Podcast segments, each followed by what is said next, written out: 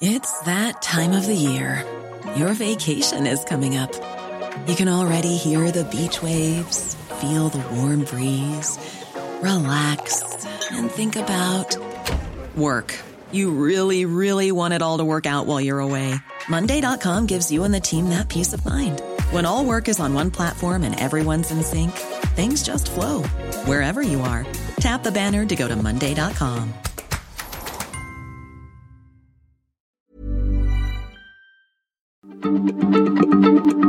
Heraldo Radio, la H se lee, se comparte, se ve y ahora también se escucha.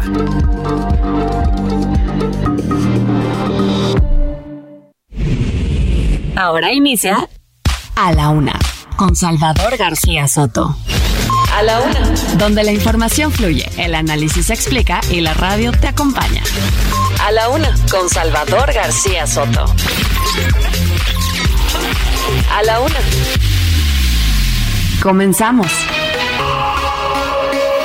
Después de mi visita a México el otro día, más convencido estoy de que yo ya no quiero participar.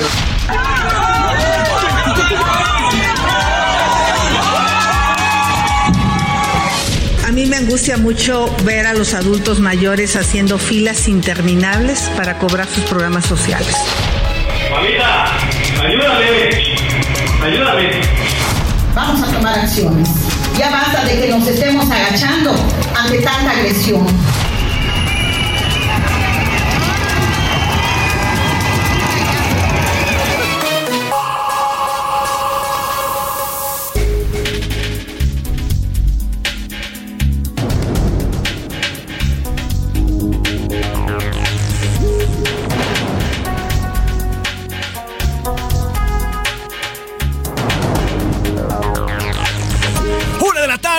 Minuto, una de la tarde con un minuto. Bienvenidas, bienvenidos a la una con Salvador García Soto en el Heraldo Radio. A nombre del titular de este espacio, el periodista Salvador García Soto, y de todo este gran equipo que hace posible día a día este servicio informativo, yo le agradezco el favor de su atención y que todos los días sintonice a esta hora este espacio. A la una con Salvador García Soto, soy José Luis Sánchez Macías y le voy a informar en esta tarde de miércoles, miércoles 23 de agosto, ya la mitad de esta semana. Nos enfilamos ya prácticamente acabando este, por ahí de las 3 y 4 de la tarde, ya se puede usted considerar en jueves y entonces sí, ya entramos al, fin de semana. Por lo pronto tenemos mucho que comunicarle, mucho que informarle en estas 24 horas que nos dejamos de escuchar.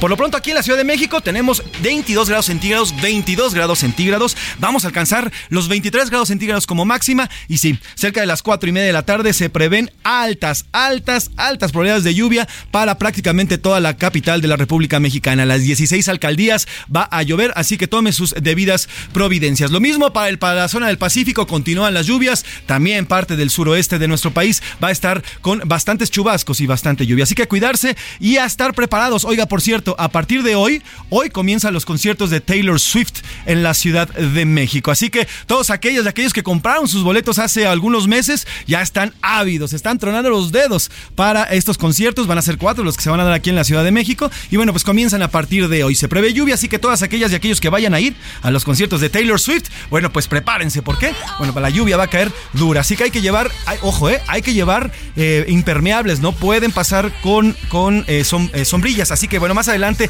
para todos aquellos jóvenes que van a ir a este concierto, gran concierto que arranca hoy, les vamos a dar algunas previsiones y qué es lo que tienen que hacer para este encuentro con Taylor Swift. Por lo pronto, ¿qué le parece si le cuento de qué vamos a ir el día de hoy? Pero por lo pronto, en la música se la vamos a dedicar a Taylor Swift por sus conciertos y también porque hoy, 23 de agosto, es el Día Internacional del Recuerdo de la Trata de Esclavos y de su abolición. En esta fecha se conmemora la revuelta exitosa que tuvo lugar en 1791 en la isla de Santo Domingo y en Haití, así como en República Dominicana. Este evento marcó el inicio del proceso de abolición de abolic abolición de la trata de esclavos, así como de la esclavitud en el continente americano y es por eso que la música también la vamos a dedicar al día de hoy. ¿Y qué tenemos para el día para contarle? Bueno, pues en Tamaulipas un nuevo enfrentamiento se registró en la carretera de Reynosa. San Fernando, además también parte de Matamoros. Hay tres guardias estatales heridos y las imágenes, mire, se las vamos a compartir en audio, obviamente, se las vamos a compartir también a través de las redes sociales de este nuevo enfrentamiento allá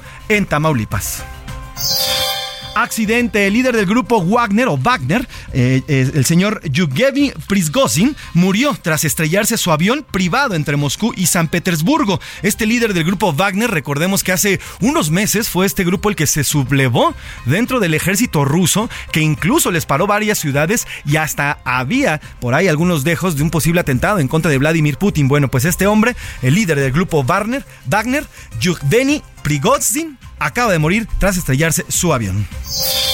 Mientras tanto, en unos minutos, más bien en un par de horas, la Suprema Corte de Justicia de la Nación analizará si el Instituto Nacional de Acceso a la Información y Protección de Datos Personales, el INAI, podrá o no sesionar con cuatro comisionados. Ya van más de tres meses que el INAI no puede sesionar porque les falta un comisionado. Y bueno, pues eh, va a debatir esta tarde. La Suprema Corte se prevé que por unanimidad aprueben que el instituto sesione con estos cuatro elementos. En caso de empate, sería la presidenta de la Suprema Corte la que tendría el voto de calidad para definir esta votación.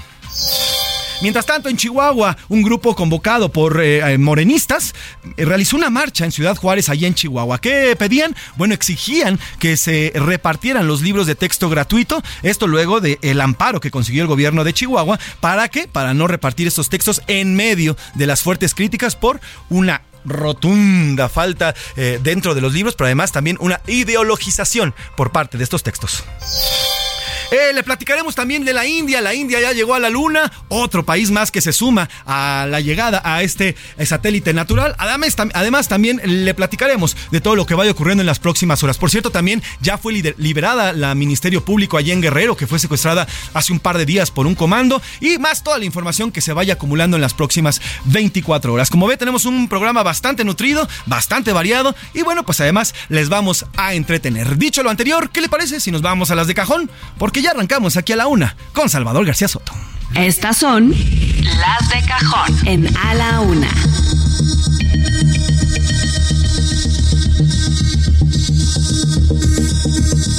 Una de la tarde con seis minutos, una de la tarde con seis minutos. Se perfila esta tarde que la Corte, la Suprema Corte de Justicia de la Nación, autorice al INAI sesionar con solo cuatro comisionados. Esto luego más de cinco meses en los que ha tenido que parar sus actividades. ¿Por qué? Porque el gobierno, como lo dijo el señor Adán Augusto en una reunión cuando era secretario de Gobernación, se encuentra en el mejor escenario, sin, sin un instituto que esté velando por la transparencia y por los datos que necesitamos los mexicanos. Vamos a hacer contacto con mi compañera y amiga Verónica Macías eh, reportera que siempre está al pendiente de todo lo que sale y todo lo que surge ahí en la Suprema y justamente está pendiente de esta sesión que va a ocurrir, si mal no estoy, Vero, a las 3 de la tarde. Vero, ¿cómo estás? Buenas tardes, cuéntanos. Hola José Luis, muy buena tarde, te saludo con mucho gusto y pues comentarte que la segunda sala de la Suprema Corte de Justicia de la Nación ya resolvió, acaba de resolverlo hace unos minutos, que el Instituto Nacional de Transparencia, Acceso a la Información y Protección de Datos Personales, pues sí va a poder sesionar con solo cuatro comisionados, pese a que la ley marca que se deben eh, de tener un mínimo de cinco comisionados para que haya quórum. El proyecto estuvo a cargo del ministro Laines Potisek, que buscaba resolver pues ya este recurso de revisión que el INAI promovió en contra del acuerdo que fue presentado por la ministra Loreta Ortiz y que negaba esta suspensión al INAI para que pudiera sesionar con cuatro comisionados. Decirte que el máximo tribunal del país pues ya finalizó esta parálisis del INAI que arrastraba, como bien lo dices, desde hace casi cinco meses. Y hay que recordar que la última vez que el INAI pudo eh, pues tener una sesión con quórum fue el pasado 31 de marzo cuando concluyó la gestión del comisionado Francisco Javier Acuña. Tras este momento, pues el Senado de la República incumplió con estas órdenes para eh, nombrar al menos uno de los tres integrantes para que este órgano constitucional pudiera funcionar debido en gran parte pues al bloqueo de la bancada de Morena aquí en la Cámara Alta y eh, pues y también comentarte que finalizó el periodo ordinario y ya no se pudieron hacer estos nombramientos en el Senado de la República. Eh, decirte que los ministros Alberto Pérez Dayán, Luis María Aguilar y Javier Lainez fueron los que votaron a favor de este proyecto, mientras que la ministra Yasmín Esquivel lo hizo en contra y la ministra Loreta Ortiz pues no acudió a esta sesión de la segunda sala en donde pues nada más son cinco los ministros que estos temas en esta segunda sala. Así que pues el INAI volverá a sesionar, pero lo hará por lo pronto con estos cuatro comisionados, en lo que el Senado de la República pues nombra a los tres que todavía faltan para integrar pues el quórum eh, completo, que son de siete comisionados.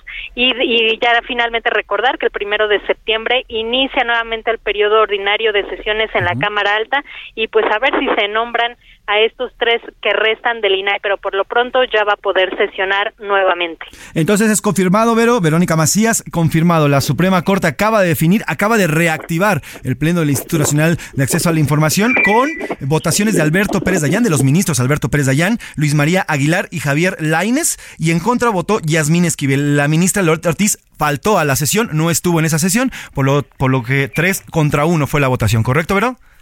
Es correcto, eh, José Luis. Así que, pues ya, nuevamente el INAI estas este quórum estas sesiones en el pleno y se podrá eh, pues abatir este rezago que que la eh, comisionada presidenta del INAI había dicho que había llegado a ocho mil doscientos treinta y seis recursos pendientes de votación así que pues tendrán mucho trabajo en, en, esta reactivación de este órgano constitucional.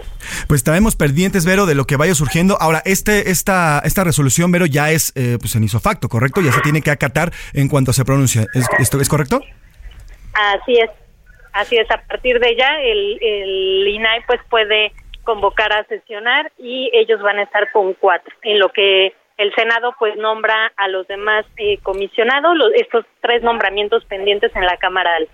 Pues Vera, estaremos pendientes, gracias por la información oportuna y bien, estaba planeado a las 3 de la tarde esta, esta sesión, sin embargo se adelantó y ya es un hecho, se reactiva el Instituto Nacional de Acceso a la Información y eh, también Transparencia y, y, Protección de Datos. Te mando un abrazo, Vero, gracias por la información.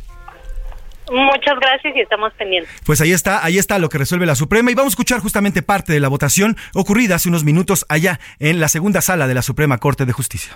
Cuenta con el recurso de reclamación 229 diagonal 2023-CA que propone, primero, es parcialmente fundado el recurso de reclamación, segundo, se revoca el acuerdo recurrido, tercero, se concede la suspensión. Ministra Esquivel Moza. Ministro Aguilar Morales. A favor del proyecto. Ministro Lainez Poticé. Con el proyecto. Ministro Pérez Dayán. De acuerdo. Ministro Presidente, le informo que hay mayoría de tres votos con el sentido del proyecto con el voto en contra de la ministra Esquivel Moza. Queda aprobado el asunto con la votación que se nos ha informado. Pues ahí está la votación y ya quedó definido entonces. La, el Instituto Nacional de Acceso, de, de, Acceso a la Información y Protección de Datos ya se ha reactivado y va a poder sesionar con cuatro comisionados a la espera de que el próximo primero de septiembre, que comienza eh, la legislatura, que comienza las sesiones ordinarias, bueno, pues el Congreso por fin se digne a nombrar a los tres, eh, tres comisionados restantes. Así que sin duda una gran noticia porque, bueno, cinco meses en los que los mexicanos no pudimos conocer cuánto se está gastando, por ejemplo, en dos bocas, cuánto, cuánto se está gastando por ejemplo, en el tren Maya, o cuánto se está gastando en la seguridad, o cuánto se está gastando en los militares, en fin, toda esa información que no conocemos, bueno, pues la podemos obtener a través del INAI, y bueno, pues ahora, gracias a esta resolución de la Suprema, ya, ya por fin se reactiva el INAI. Por lo pronto cambiamos de tema. Ah, no, pero acaba de tuitear hace unos segunditos, hace unos segunditos, Blanca Lilia Ibarra, la comisionada presidente del, del INAI, y escribe lo siguiente: la, la, resolución del alto tribunal da muestra de su compromiso con la vigencia de la democracia constitucional al restablecer la garantía plena y, y efectiva del ejercicio de los derechos de acceso a la información y de protección de datos personales en beneficio de las y los mexicanos. Es lo que acaba de tuitear la comisionada presidenta del INAI, Lilia Ibarra. Así que bueno, pues vamos a buscar, aparte de estos cuatro consejeros, para conocer de primera mano sus reacciones ante esta resolución de la Suprema. Por lo pronto cambiamos de tema. A la una, con Salvador García Soto. Una de la tarde con 13 minutos, una de la tarde con 13 minutos. Oiga, un nuevo enfrentamiento se ha registrado en la carretera, justamente en la carretera Reynosa-San Fernando, allá en Tamaulipas. Tres elementos de la Guardia Estatal resultaron heridos, uno de ellos de gravedad, luego de que intentaran dispersar a civiles armados que realizaban bloqueos. Había una serie de bloqueos justamente en esta carretera Reynosa-San Fernando, y bueno, pues luego de, intentar quitar estos bloqueos se desató una balacera. Las imágenes, voy a compartirle eh, parte de los videos que surgieron y que se ven como los eh, estatales se enfrentan literalmente con los, eh, con los civiles armados. Por lo pronto vamos hasta allá, hasta el norte de nuestra República Mexicana, Tamaulipas, con mi compañero Carlos Juárez, corresponsal en la entidad, que nos cuenta y nos informa sobre lo que ha ocurrido allá, allá en este estado. Buenas tardes, eh, Carlos.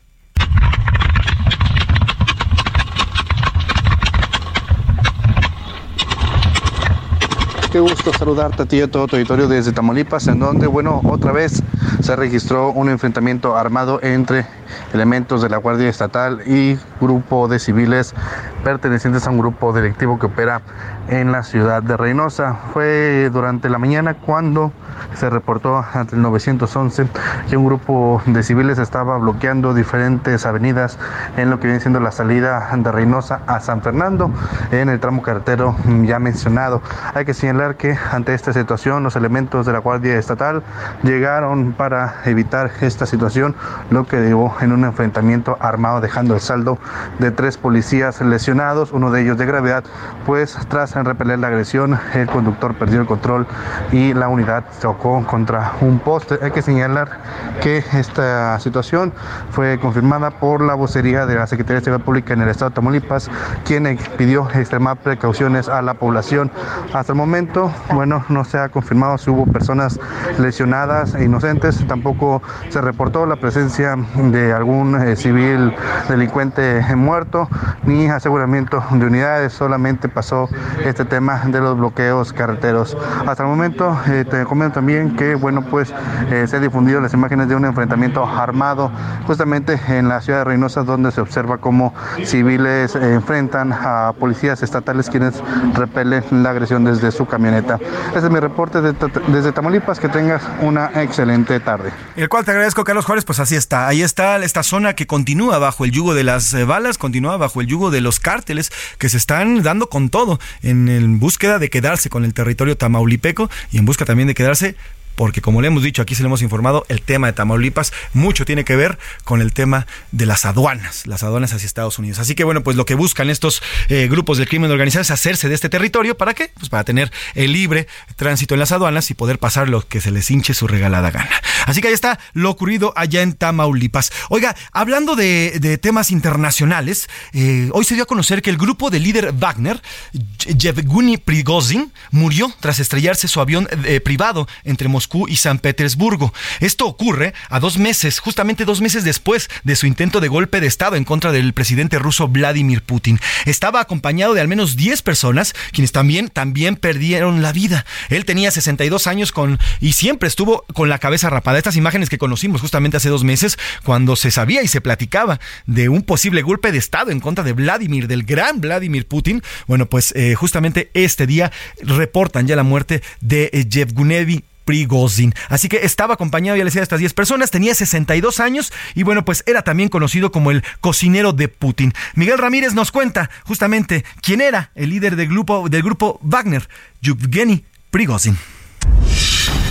Su líder se llama Yevgeny Prigozhin. Tiene 62 años, cabeza rapada y un semblante serio y rudo. Es también conocido como el cocinero de Putin. Y esos indeseados, que no nos están dando ninguna maldita munición, estarán en el infierno, comiendo sus malditas entrañas.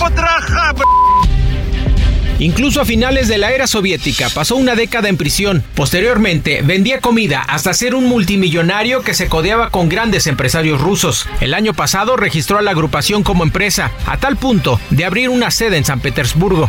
Así, el grupo Wagner y su líder pusieron en alerta a Rusia y al mundo por un nuevo conflicto.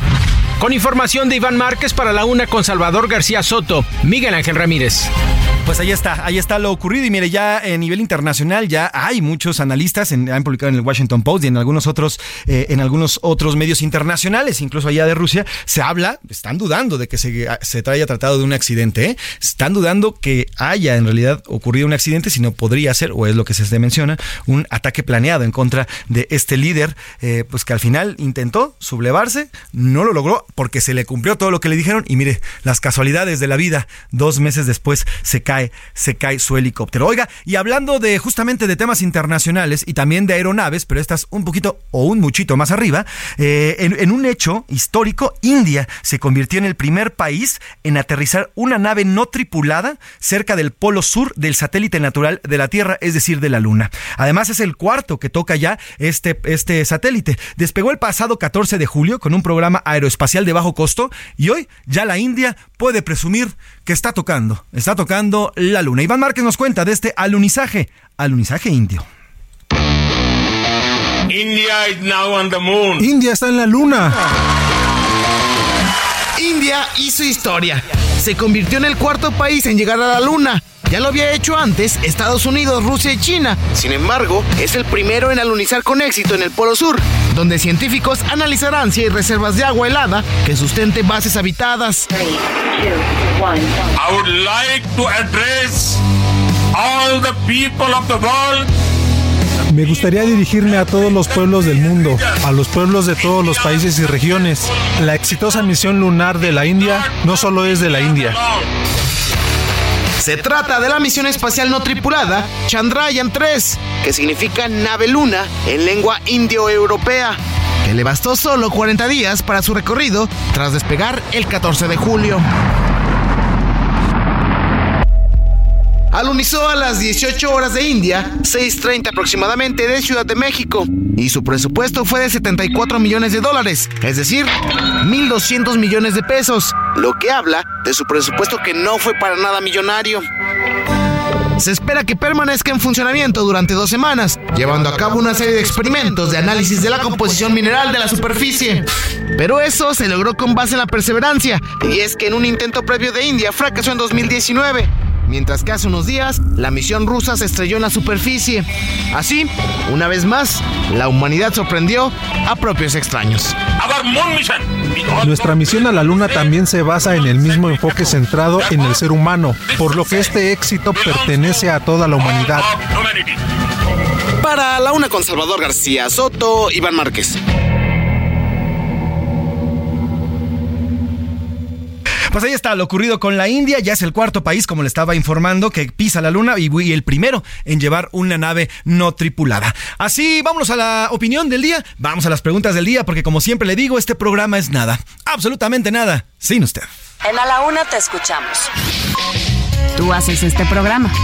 Esta es la opinión de hoy.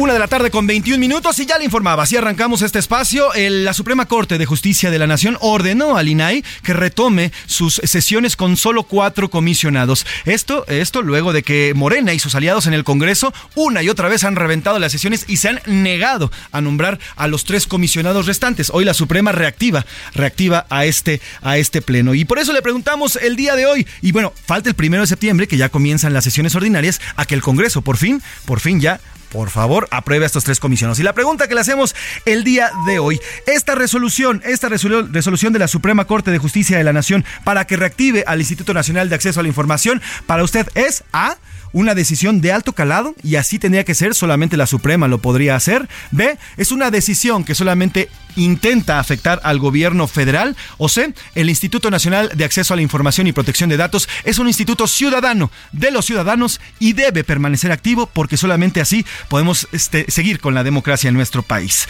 La segunda pregunta que hacemos el día de hoy, la sociedad mexicana comienza a dividirse por el tema de la distribución de los libros de texto gratuitos.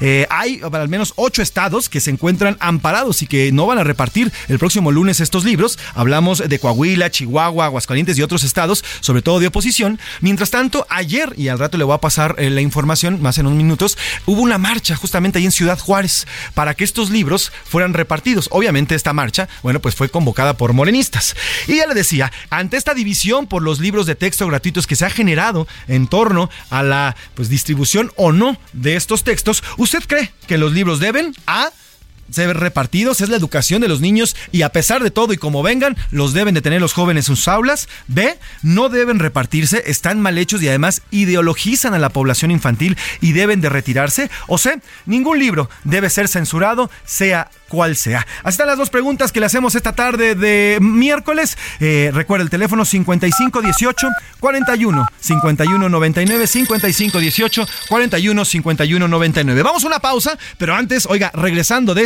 le voy a contar, ayer le platicamos de los útiles, hoy vamos a hablar de los uniformes para los chavos. Tienen hasta un 25% de aumento sí viene un gasto enorme eh, porque ya es un año lectivo totalmente normal con relación a los tres años de pandemia. Ahí están los padres de familia quejándose, obviamente, de este aumento a los eh, uniformes. De esto vamos a hablar y mucho más regresando a la una. Por lo pronto, Work Song, Oscar Brown Jr., una canción de 1964, es emblemática. Es acerca del trabajo forzado y la esclavitud, en voz de uno de los activistas más importantes de Estados Unidos. Trépale, mi Luis, con Work Song de Oscar Brown.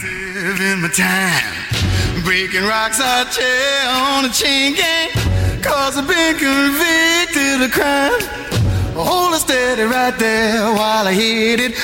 There, I reckon that ought to get it. Been working and working, but I still got so terrible long to go.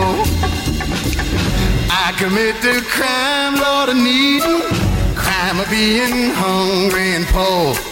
I left the grocery store, man, bleeding when he caught me robbing his store. Hold it steady right there while I hit it. No le cambies. Estás en A la Una con Salvador García Soto. Información útil y análisis puntual.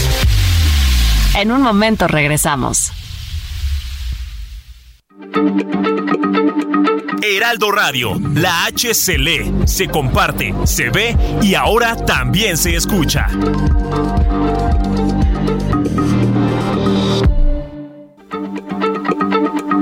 Heraldo Radio, la H se lee, se comparte, se ve y ahora también se escucha.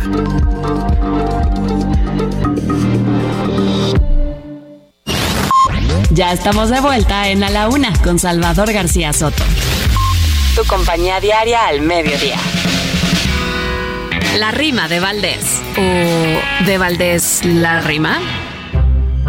Me quería salir de viaje aquí nomás tras Lomita alguna playa bonita, quizá un hermoso paraje, y que agarro mi equipaje y me lancé al aeropuerto y me quedé boquiabierto al ver que se está cayendo. Adentro estaba lloviendo. Esto no puede ser cierto. El mismo Benito Juárez, si mirara su aeropuerto, volvería a caerse muerto, pues ni tantos militares evitan los avatares de nulo mantenimiento. Francamente, lo lamento, se nos derrumba de a poco ¿Será que allá por Texcoco sería mejor este cuento? Que lo renueven, se dice, que hagan remodelación, lo demanda la nación. Compadre, no se me erice, por favor que se analice a ver cómo va el Felipe, que no se le estereotipe como chafita al lugar, pues me falta visitar y falta que se le equipe. ¿Será el AIFA una quimera? ¿Será aeropuerto chafita? ¿Será terminal bonita o una central avionera? ¡Ay Felipe! ¿Quién lo viera? Juré jamás ir para allá. Si el Benito se nos va, ¿será el AIFA buena opción? Ya me voy de vacación. A ver si salgo. Ojalá.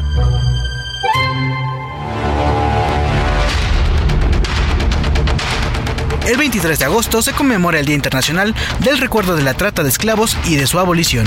La trata de esclavos fue un sistema brutal y deshumanizante en el que millones de africanos fueron capturados, transportados y vendidos como esclavos en diferentes partes del mundo, especialmente en América, durante varios siglos.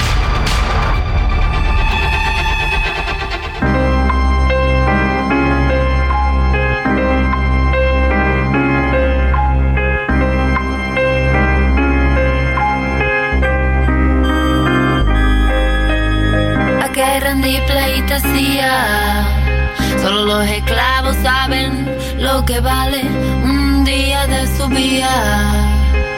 Un día de su vida.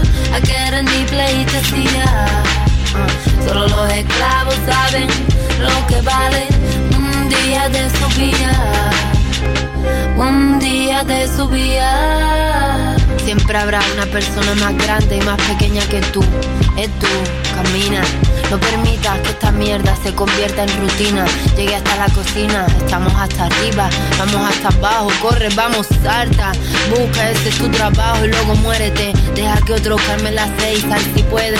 Del círculo, ese círculo, lleno de círculos, de vínculos vacíos, cama de grises y tonos pastel.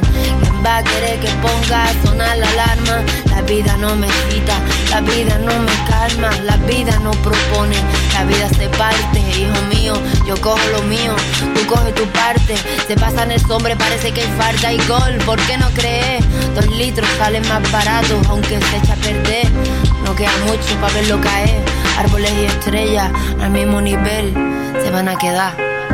Una de la tarde con 32 minutos, una de la tarde con 32 minutos. Estamos escuchando Esclavos de Mala Rodríguez, una canción publicada en 2013 en voz de la propia cantante española. La esencia de esta canción es ese punto de violencia que solo llama la violencia por sí, la violencia per se. Y surge ante el hartazgo también de los demonios que engendra este mundo cuando esclavizan, cuando un humano es capaz y tiene eh, la capacidad y se elimina de todos sus sentimientos y esclaviza a otro ser humano. Aunque en su papel, bueno, pues eh, los esclavos ya se han abolido, existe todavía una esclavitud moderna que está y está creciendo en prácticamente todo el mundo. Las, las personas que tienen mucho dinero, este, es, este 1% de la población que posee la riqueza, eh, muchas veces son también quienes eh, están incentivando, que incentivan, incentivan este tipo de prácticas de esta esclavitud moderna. Así que trépale mi Luis Esclavos de Mala Rodríguez, una canción de 2013. Recuerde que hoy estamos, estamos conmemorando el Día Internacional del Recuerdo de la Trata de Esclavos y de la Abolición. Trépale mi Luis. Solo los esclavos saben lo que vale un día de su vida. Un día de su vida. A la una. Con Salvador García Soto. Una de la tarde con 34 minutos, una de la, de la tarde con 34 minutos. Ayer le contábamos en este espacio precisamente del aumento del casi 10% en prácticamente todos los útiles escolares. Hoy en las listas que los padres y madres están surtiendo en prácticamente toda la República Mexicana es 10% más caro. Un lápiz, ayer lo platicábamos que el año pasado costaba entre 7 y 8 pesos, hoy oscila entre los 12 y 14 pesos. Así, todo, ¿eh? lo que usted me diga, desde el compás, los libros, hasta la mochila. Pero también hay otra parte, el tema de los uniformes escolares. Y además es un tema importante, ayer Salvador se lo decía también, según la Secretaría de Educación Pública, y eso fue a través de un decreto, el uniforme escolar no es obligatorio. Puede utilizar usted uno, o los niños, uno que sea parecido, pero no es obligatorio, incluso en las escuelas privadas. Si a usted en una escuela privada le exige que lleve el uniforme comprado en tal lugar y tiene que ser esta marca, está prohibido y usted puede ir con la Profeco a denunciar. No es obligatorio el uso de uniforme para los niños ni en escuelas privadas ni en escuelas públicas. Se trata de una medida precisamente para eh, educar a los niños, pero si usted está, no está a favor de este el uso del uniforme, recuerde que no es obligatorio. Por lo pronto, bueno, pues también los uniformes han aumentado, que la chamarra, que el uniforme de deportes, que el uniforme para el diario, que el uniforme de gala, en fin, son casi 20% de aumento en los uniformes en comparación a 2022. Antonio Anistro, reportero de Aldo Media Group, nos cuenta. Este tipo de panes lo teníamos alrededor de 180 pesos. Ahorita lo vas a encontrar en 200. Aunado al aumento en el precio de útiles escolares y papelería para el próximo ciclo escolar, los uniformes también registraron un alza. De acuerdo con la Cámara de Comercio de la Ciudad de México, costarán alrededor de un 10% más que el año pasado. En plazas y comercios, las madres y padres de familia ya están resintiendo el gasto. Un poco más altos, ¿verdad? ¿Cómo en qué? Por ejemplo, ¿qué ha subido? Por ejemplo, el pan se estaba en 300 y algo y ahorita ya subió un poco más, ya está en 500, en otros lados en 600 y la tela a veces varía.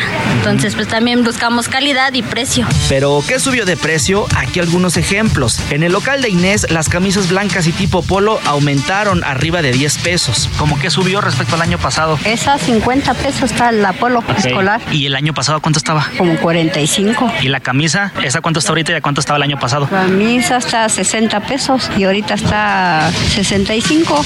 Los precios de estos comerciantes ubicados en el centro histórico de la capital son más accesibles porque son comerciantes y también son fabricantes. Pero en otras tiendas estos mismos uniformes se llegan a vender al doble de su precio.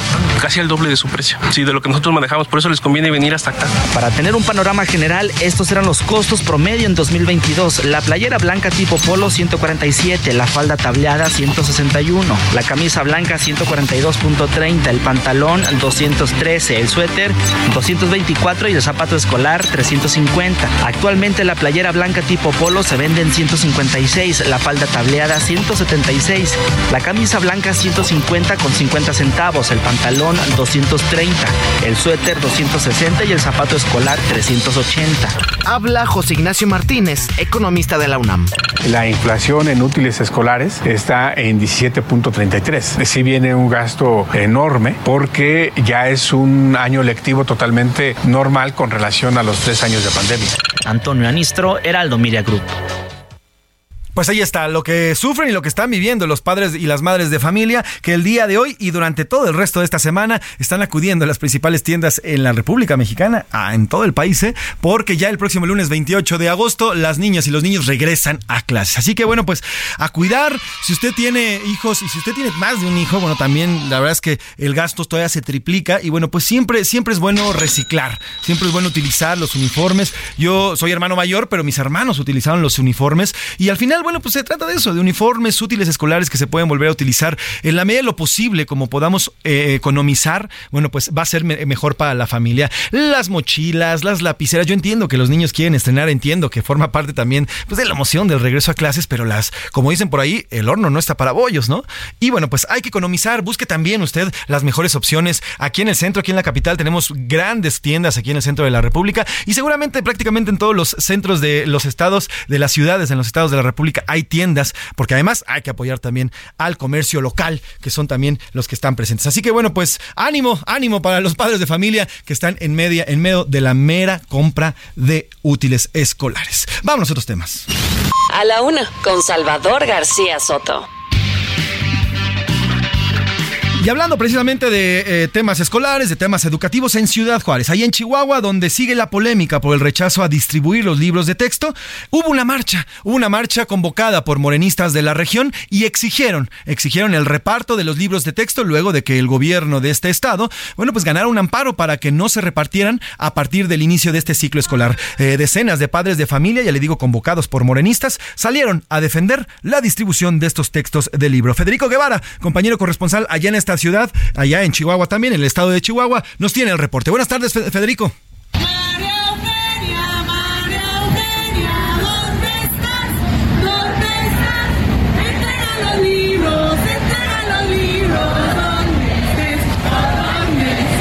El día de hoy un nutrido grupo de personas se manifestaron en contra de la decisión de la gobernadora y que está avalada por un amparo de no distribuir los nuevos libros de texto gratuitos.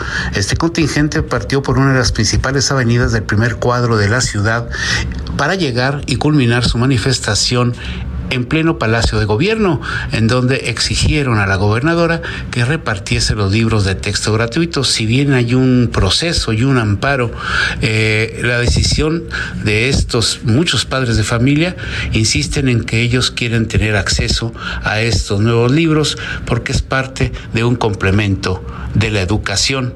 Hasta aquí la información. Pues ahí está lo ocurrido allá en Chihuahua. Mientras tanto, en Guerrero, en, Guerrero, en el estado de Guerrero, hay un planteamiento. Se está, se está en medio de, la violencia que ha ocurrido y que ha ocurrido en el estado. Bueno, hay un planteamiento por parte de las autoridades educativas. Se está planteando aplicar un modelo virtual en algunos municipios donde la violencia, donde la violencia se ha, si no desbordado, por lo menos si es una constante, eh, como lo es la parte de Tierra Caliente, también la parte de la sierra o en la montaña de, de Guerrero. En algunas partes como Coyuca de Catalán, pues han sido suspendidas las clases presenciales desde el pasado 10 de diciembre, por ejemplo. Lo mismo en San Miguel, eh, en San Miguel Totolapan, tras el asesinato de 20 personas el pasado 6 de octubre en, en 2022. Las autoridades escolares han planteado ya aplicar un modelo virtual, regresar de manera virtual a Guerrero en, las clases, algunos municipios, ya le digo, de Guerrero, por el tema de la violencia. Para platicar de esto y cómo se aplicaría, cómo sería este avance, saludo en la línea y le agradezco que nos tome la llamada a Marcial Rodríguez Aldaña, él es titular de la Secretaría de Educación Pública de Guerrero. Y le agradezco estos minutos, secretario. ¿Cómo está? Buenas tardes. ¿Qué tal? Muy buena tarde, mucho gusto de saludarlo, saludo al auditorio. Gracias a usted, Bueno, pues muchas gracias por la entrevista. Eh, quisiera precisar al auditorio cuál es nuestro planteamiento. Cuéntanos, ¿de qué se y trata? Este es que, que tengamos clases normales el próximo lunes en todas las regiones del estado. Nosotros nunca hemos planteado ningún otro escenario más que clases normales en todas las regiones del estado de Guerrero. Ahora, este planteamiento que comienza a surgir, ¿de dónde sale entonces? Se dijo que era la autoridad de no, no, educativa. No, no, existe quién, no hay quién lo haya sacado, no, no. Yo he sido muy claro, muy contundente que vamos a iniciar clases normales en todas las regiones de Guerrero. Ok, a partir de esto es, se está señalando, incluso hay una, hay una declaración eh, misma de usted, de Marcial Rodríguez, que dice, personalmente he platicado con los comisioneros y acordamos que primero es garantizar la educación de los niños, pero también su seguridad y la de los maestros. Entonces, en acuerdo con los padres de familias y maestros, se va a evaluar y no ponerlos en riesgo. En algunos lugares en donde haya riesgo, se va a dar clases de manera virtual. Esto fue lo que usted dijo en una entrevista justamente para El Sol de México. Eh, eh, entonces, ¿cuál es el cambio aquí de ruta que se toma, secretario? No, lo que pasa es que hace unas semanas estuvieron aquí en la capital del estado un grupo de de este personas encabezadas por el comisario de una comunidad que se llama el Caracol. Entonces hablé con ellos y platicando como lo hemos hecho, eh, estando en contacto siempre con la gente, con el pueblo, eh, les dije que íbamos a garantizar, por supuesto, el derecho a la educación de los niños y que esto lo vamos a hacer también en coordinación con los maestros. Y lo que yo he dicho es que si en algún lugar, en alguna comunidad, en alguna escuela, los maestros nos plantean que eh, pues tienen incertidumbre, tienen ah, algún temor, pues nosotros eh, lo primero que hacemos es garantizar la educación de los estudiantes y también en esos casos que pueden ser muy excepcionales, ¿sí? Pues también garantizar la seguridad de los de los maestros. Pero es eh, digamos es una situación eh, extrema sí entonces pero en general sí nuestro planteamiento es que haya claves en todas las escuelas del estado de Guerrero el próximo lunes Perfecto, secretario. Entonces, a ver, a partir de lo que usted nos está diciendo, en caso de que eh, algún profesor, alguna escuela, algún director de alguna escuela de alguna región le reportara a usted como autoridad educativa que existe, que no existen las condiciones, eh, pues, las condiciones necesarias en cuanto a seguridad se refiere para impartir clases, de inmediato se irían entonces sí a un tema virtual, ¿correcto? Vamos a dialogar con ellos. Y por supuesto nosotros nunca vamos a arriesgar tampoco a ninguna maestra, a ningún maestro. Claro. Eh, los, el derecho a la educación de los niños no es incompatible con la seguridad de los maestros, son complementarios, ambos son importantes. Entonces, esa es nuestra responsabilidad como eh, servidores públicos de la educación en el estado de Guerrero. Claro. Ahora, secretario, le quiero preguntar, estamos platicando con el secretario de Educación Pública de Guerrero, Marcial Rodríguez. Secretario, ¿qué ocurre en Coyuca de Catalán y en San Miguel Totoloapan? Eh, no hay clases eh, en, Coyuca, por ejemplo, pues desde el 10 de diciembre. ¿Qué va a ocurrir en estas dos regiones? sí, se regresaron. De clases, claro que sí. Estuvo allá incluso nuestra gobernadora, la maestra Belisario Pineda, en San Miguel Totolapan, y hemos restablecido las clases en, todo el municipio. Y, en Coyuca También. no hemos tenido reportes de que haya habido alguna suspensión de labores, ¿no? Clases ha habido en esos dos municipios. Entonces todos los municipios van a trabajar normal a partir de este lunes y en caso de que... Todos van a trabajar con normalidad. Perfecto. Le quiero preguntar también, secretario, ya que estamos platicando, el tema de los libros de texto. ¿Ya se repartieron, se están repartiendo ya en las escuelas de Guerrero? Ya los repartimos desde hace varias semanas, ya los, libros están en todas las regiones. ¿Están listos en Guerrero para comenzar clases el próximo lunes con este nuevo sistema educativo? El lunes comenzamos clases con los libros en la mano, los estudiantes, con clases, va a iniciar eh, el ciclo escolar nuestra gobernadora, la maestra Bienesegado Pineda, tenemos el respaldo del magisterio de Guerrero este, para esta actividad, de tal manera que aquí en Guerrero estamos listos para iniciar con normalidad el ciclo escolar eh, con los nuevos libros de texto. Perfecto. Secretario, por último, ¿ha habido o a, qué comentarios ha recibido por parte de los padres de familia en específico sobre los libros de texto? Eh, ¿Qué percepción tienen y usted qué ha recibido como secretario?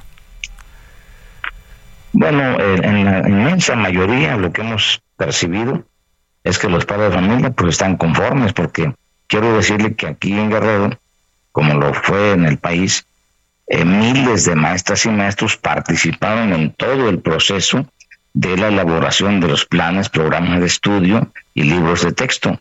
Porque hay que tomar en cuenta que las maestras y maestros también son padres de familia, ¿eh? entonces ellos participaron. Y claro, por supuesto, pues ellos están, hemos estado trabajando aún en el receso de verano, eh, capacitándolos para la implementación ya de los libros, los libros de texto. Hemos tenido reuniones regionales, estatales y estamos trabajando ya en las escuelas directamente para impulsar este programa. Pues, eh, secretario de Educación Pública del Estado de Guerrero, Marcial Rodríguez, gracias por estos minutos y es bueno, sin duda, aclarar porque ya se estaba, estaba circulando esta información de que podría suspenderse en algunos municipios eh, de, Guerrero por el tema de la violencia en las clases y ponerse a tema virtual. Y ya usted nos confirma que en todas las regiones de Guerrero, en todo Guerrero, a partir de lunes las clases son de manera presencial, sin falta alguna. Es correcto. Así es. Perfecto. Es correcto. Pues secretario de Educación de Guerrero, muchas gracias. Eh, don Marcial Rodríguez, que tenga buena tarde. Gracias, muy buena tarde. Pues ahí está, ahí está, nos confirma el secretario de Educación de Guerrero que sí va a haber eh, clases presenciales en todo el estado. Ahora, ojo, también nos dice que en caso de que algún municipio, en caso de que alguna escuela pues sienta temor o no tenga las eh, condiciones necesarias para impartir clases, pues tampoco van a poner en riesgo ni a los niños, niñas, ni profesores y profesoras. ¿eh? Se van a ir directamente al tema virtual. Ya se ha platicado y por lo menos no se va a hacer de entrada, pero sí está el tema en la mesa. Oiga, y precisamente hablando de, Guerrero y de la violencia, eh, pues este martes ya por la noche fue localizada eh, con vida, con vida, afortunadamente, Patricia Jacqueline Salgado. Ella es titular del Ministerio Público de Coyuca de Catalán. Ayer le informamos que 20 personas fuertemente armadas entraron al Ministerio Público, el cual eh, pues, preside Jacqueline Salgado, Patricia Jacqueline Salgado, y se la llevaron. O martes, ayer por la noche, ya fue encontrada con viva. Carlos Navarrete, nuestro corresponsal allá en Guerrero, tiene los detalles. Buenas tardes, Carlos. ¿Qué tal, Salvador? Buenas tardes. Comentarte que la titular de la agencia del Ministerio Público del Fuero Común con sede en Coyuca de Catalán, en la Tierra Caliente de Guerrero, Jacqueline Salgado, fue localizada con vida luego de que la tarde de lunes hombres armados la privaron de su libertad. A través de un comunicado de prensa difundido ayer a la medianoche, la Fiscalía General del Estado informó que se logró ubicar sana y salva a la agente ministerial gracias a los operativos de búsqueda y localización que se implementaron en varios municipios de la Tierra Caliente. La información refiere que Jacqueline Salgado, de 40 años, y proveniente de las filas del ejército, recibió atención médica y psicológica y se realizaron los trámites correspondientes para que fuera entregada a sus familiares. De acuerdo con la Fiscalía, en los operativos de búsqueda participaron agentes de la Policía Investigadora Ministerial, del Ejército, de la Guardia Nacional y de la Policía del Estado. Comentarte que Jacqueline Salgado fue privada de su libertad la tarde del lunes por cerca de 20 hombres armados, quienes irrumpieron en la agencia del Ministerio Público de Coyuca de Catalán y desarmaron al personal de seguridad que se encontraba en el inmueble mi reporte, Salvador. Buenas tardes. Pues ahí está el reporte, querido Carlos. Gracias, gracias por tu reporte. Y bueno, pues ahí está. Afortunadamente, la titular del Ministerio Público de esta localidad, Patricia Jacqueline Salgado, pues eh, está con vida, está bien y está, y está tranquila. Vamos a otros temas. A la una, con Salvador García Soto. Una de la tarde con 50 minutos, una de la tarde con 50 minutos. Le voy a pedir a mi productor Rubén Esponda que nos ponga, que nos ponga algo que encontramos en redes, a ver si usted lo identifica.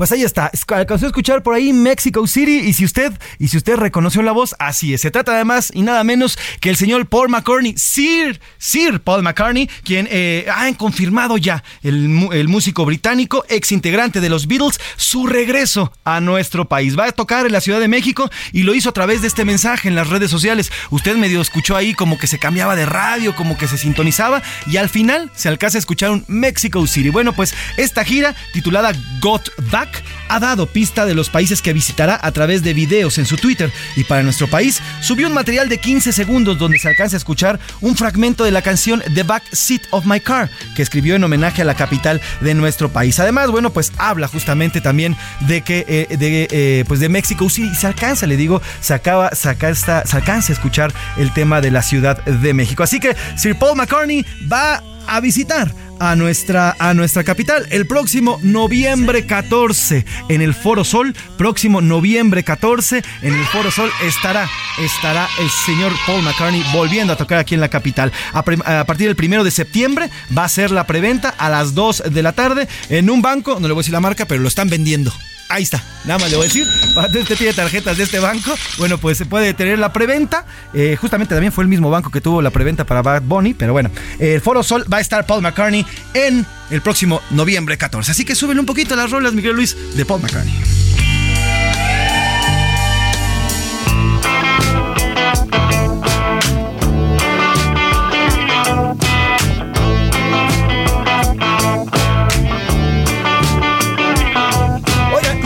Precisamente, hablando precisamente de conciertos, yo le decía que comienzan hoy, no, comienzan mañana, este jueves, este jueves 24 de agosto comienzan ya los conciertos de Taylor Swift, un tremendo fenómeno a nivel internacional y mundial, ¿eh? es la artista con mayor número de ventas y mayor número de eh, ingresos por cuestiones eh, de conciertos. Mire, en Estados Unidos, cuatro conciertos de Taylor Swift provocaron microsismos en estados donde nunca tiembla. La gente que estaba cercana al, estadio donde se presentaron en Estados Unidos, en diversas ciudades, comenzaron a sentir vibraciones sísmicas. Se espantaron muchísimo cuando se dieron cuenta de que se trataba del estadio que unísono estaban eh, saltando al ritmo de las canciones de Taylor Swift. Se dieron cuenta entonces que se trataba de esta gran cantante. Así que Taylor Swift se presenta a partir de mañana. La Taylor Manía ya está aquí con todo. A partir de mañana, jueves, 20 horas en el Foro Sol. Taylor Swift va a estar estas cuatro fechas el 24, el 25 también está, el 26 y 27, 27 de agosto aquí en la Ciudad de México. Así que dos conciertos importantes, unos comienzan mañana y el otro, y el otro el señor Sil Paul McCartney que va a visitar también nuestra capital. ¿Y qué le parece si nos vamos a la pausa? Justamente con ella. Este es Taylor Swift y una de sus más grandes canciones y sus más, sex, sus más éxitos. Shake It Up 2014. Trépale, mi Luis.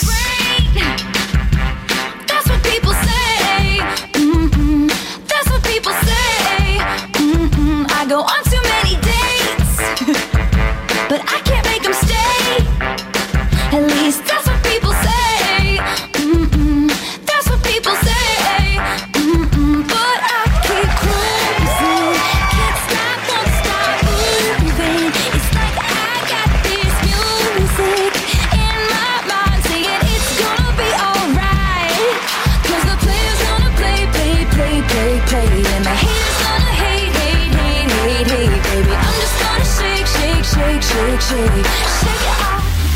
En un momento regresamos. Heraldo Radio, la H se lee, se comparte, se ve y ahora también se escucha.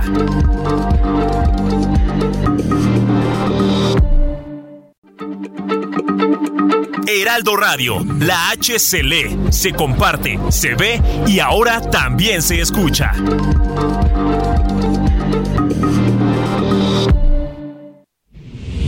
Ya inicia la segunda hora de A la Una con Salvador García Soto. A la Una, donde la información fluye, el análisis se explica y la radio te acompaña. A la Una con Salvador García Soto. A la Una. Comenzamos. Dale, mi hermano, un pedacito de la historia negra, de la historia nuestra, caballero. Y dice así.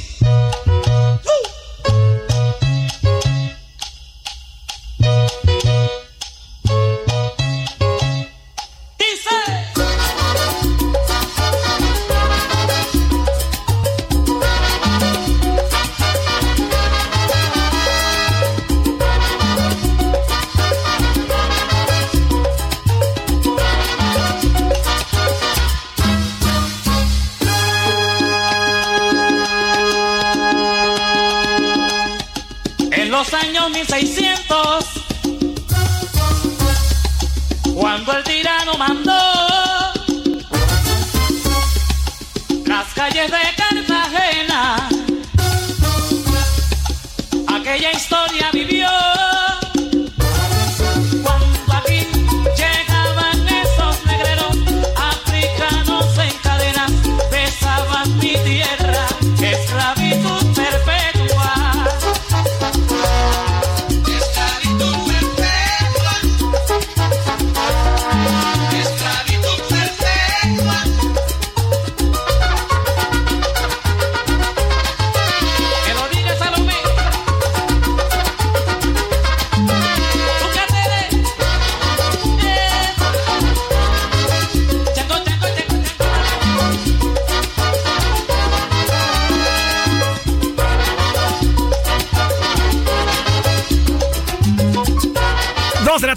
dos minutos, dos de la tarde con dos minutos. Bienvenidas, bienvenidos a la una con Salvador García Soto en el Heraldo Radio. A nombre del titular de este espacio, el periodista Salvador García Soto, y de todo este gran equipo que hace posible este espacio informativo que día a día le entregamos a través de las frecuencias de Heraldo Media Group. Yo soy José Luis Sánchez Macías y le vamos a informar en esta tarde de miércoles, miércoles 23 de agosto. Regresamos con muchísimo ritmo, a ritmo de esta salsa. Obviamente todo el mundo le hemos bailado y todo el mundo le hemos cantado. Se trata de la rebelión o no le pegue a la negra, como también se le conoce, de Joe, de Joe Arroyo. Esta canción publicada en 1988 y es un clásico de la salsa latinoamericana. Narra la llegada de un grupo de esclavos africanos a Cartagena, Colombia, y nuestro protagonista es un esclavo que está casado con otra mujer esclava, obviamente ambos, ambos eh, eh, personas de raza negra, y bueno, pues el, el dueño, y lo entrecomillo, el dueño de estos esclavos, bueno, pues golpea, el esclavista golpea a la esposa de este, del, del, protagonista de la historia, y bueno, pues cuenta cómo él se fue revelando, revelando todo, porque tocaron a su mujer. Así que bueno, pues una salsa, una salsa bastante movida, pero con mucho mensaje. Si usted pone atención a la letra, habla, habla fuerte sobre la esclavitud. Recuerde que hoy, hoy dedicamos la música al Día Internacional del Recuerdo de la Trata de Esclavos y su abolición. Trépale, mi Luis, esta gran salsa, póngase a bailar. Si usted está haciendo los alimentos, está preparando o ya está terminando de comer, provechito, póngase a bailar.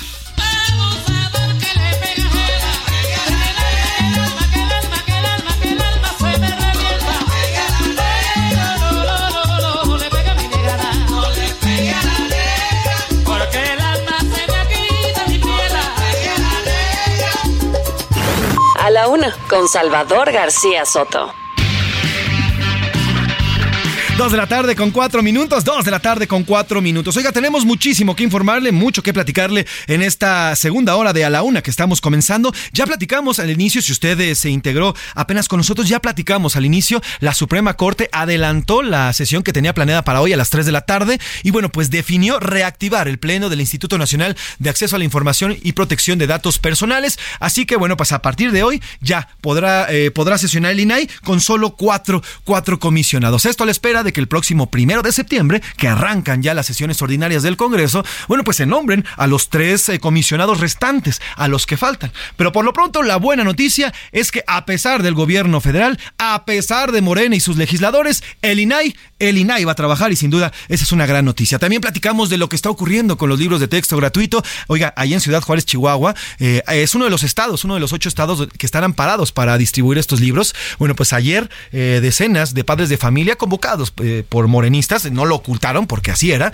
lo convocados por morenistas en Chihuahua, bueno, pues salieron a las calles para exigir que sean repartidos estos libros. También platicamos de los próximos conciertos que habrá aquí en la Ciudad de México. Viene Sir Paul McCartney en noviembre y bueno, pues mañana también Taylor Swift. Además, platicamos de lo que está ocurriendo también en la educación en Guerrero. Oiga, se hablaba y así estaba circulando información, ya lo pudimos eh, descartar, o al menos así lo descartó la autoridad educativa de Guerrero. Se hablaba de que en Guerrero, en algunas zonas donde la violencia es el pan nuestro de cada día y está incontrolable, bueno, pues habría un regreso a clases virtual. Sin embargo, platicamos ya hace unos minutos con el secretario de Educación precisamente eh, del Estado eh, y nos confirmó que va a haber un regreso normal, que no hay regreso virtual en ninguna parte de Guerrero. Y bueno, pues, pero eso sí, nos dice que en caso de que algún profesor, maestro o escuela se vea comprometido, entonces sí aplicarían este, este modelo virtual. Pero por lo pronto, para esta segunda hora, y le agradezco que se sume, vamos a tener temas bastante importantes de gran calado. Vamos a hablar, oiga, de lo que pasó allá en Jalisco. El gobernador, el gobernador Enrique Alfaro, ya se desmarcó de, eh, de su partido, Movimiento Ciudadano.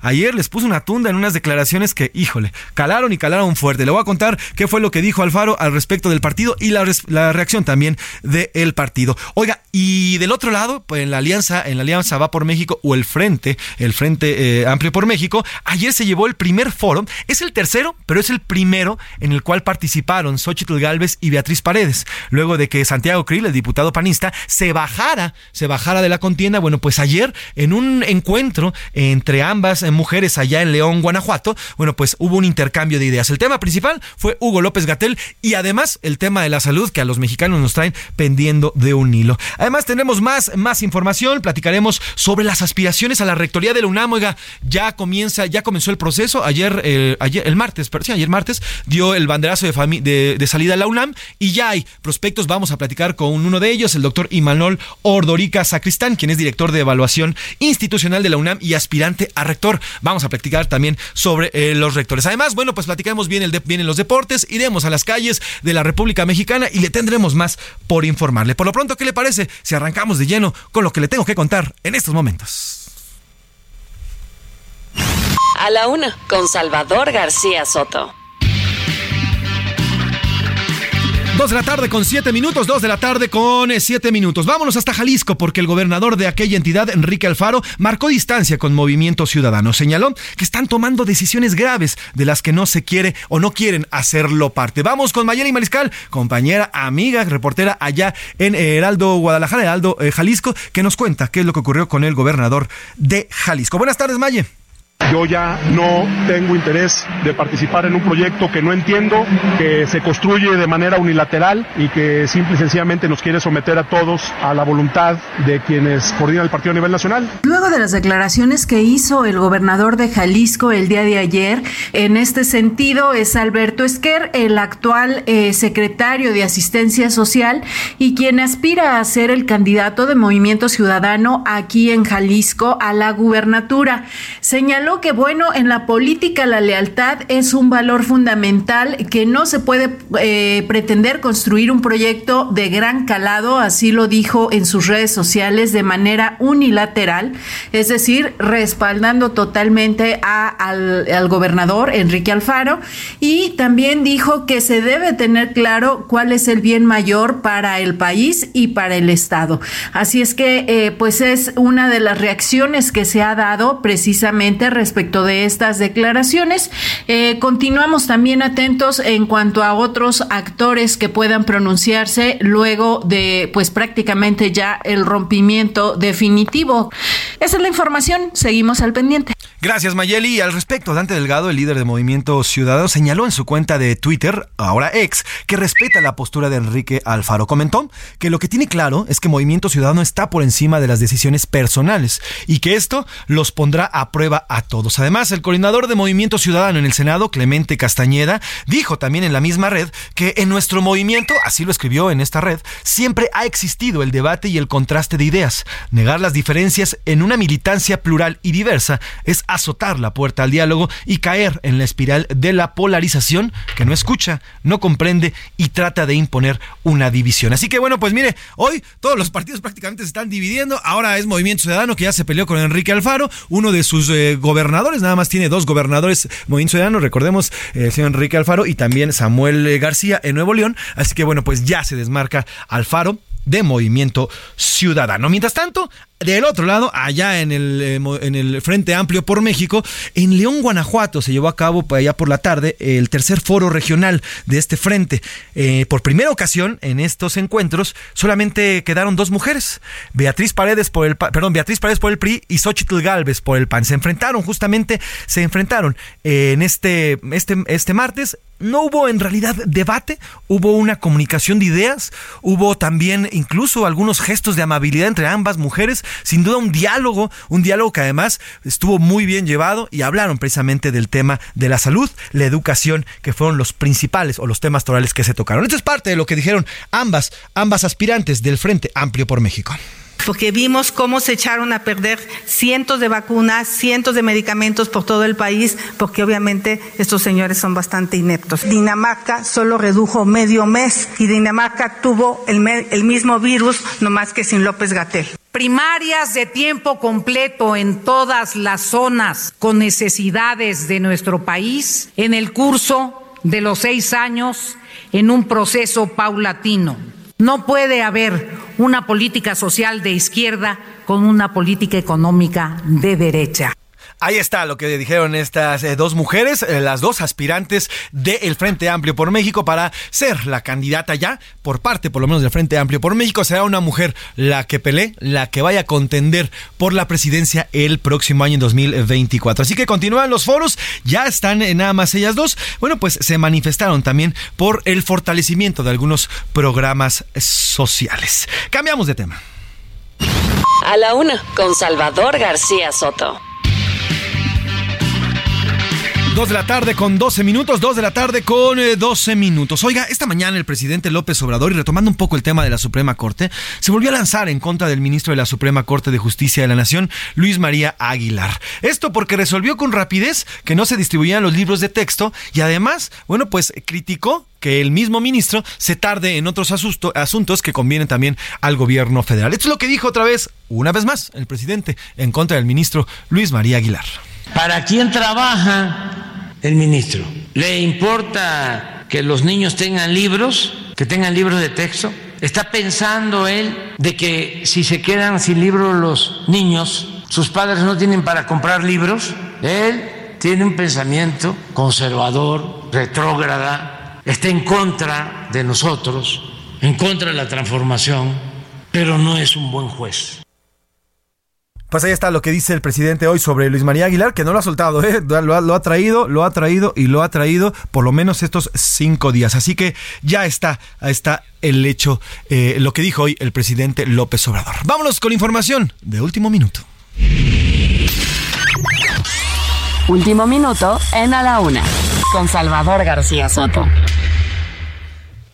Milka Ramírez, ¿qué tenemos de información último minuto? Buena tarde. Hola, eh, José Luis, te iba a decir saludos. Hola, José Luis, buena tarde. no pasa nada. La Secretaría de Economía de México dijo que recibió la solicitud formal de Estados Unidos, eh, Unidos para iniciar un panel laboral de respuesta rápida bajo el TEMEC y analizar así el conflicto laboral de la mina de San Martín en Sombrerete, Zacatecas. Sin embargo, ¿qué crees, José Luis? Eh, se reitera que no aceptaron iniciar el mecanismo laboral de respuesta rápida solicitada por nuestro país vecino. Pues ahí está, ayer le informamos justamente que Estados Unidos eh, aplicó este, son parte de los mecanismos que tiene el TEMEC y bueno, habría aplicado este mecanismo de respuesta rápida. El gobierno, nos estás diciendo, Milka, se ha negado a aceptar este, este panel y bueno, pues veremos ahora a ver qué instancia va a recurrir el gobierno de Estados Unidos para resolver justamente este tema sindical dentro de esta planta, ¿correcto? Correcto, José Luis, y pues seguimos pendientes. Estamos pendientes, más información le vamos a seguir eh, dando a partir eh, de este espacio. Vamos a cambiar de tema.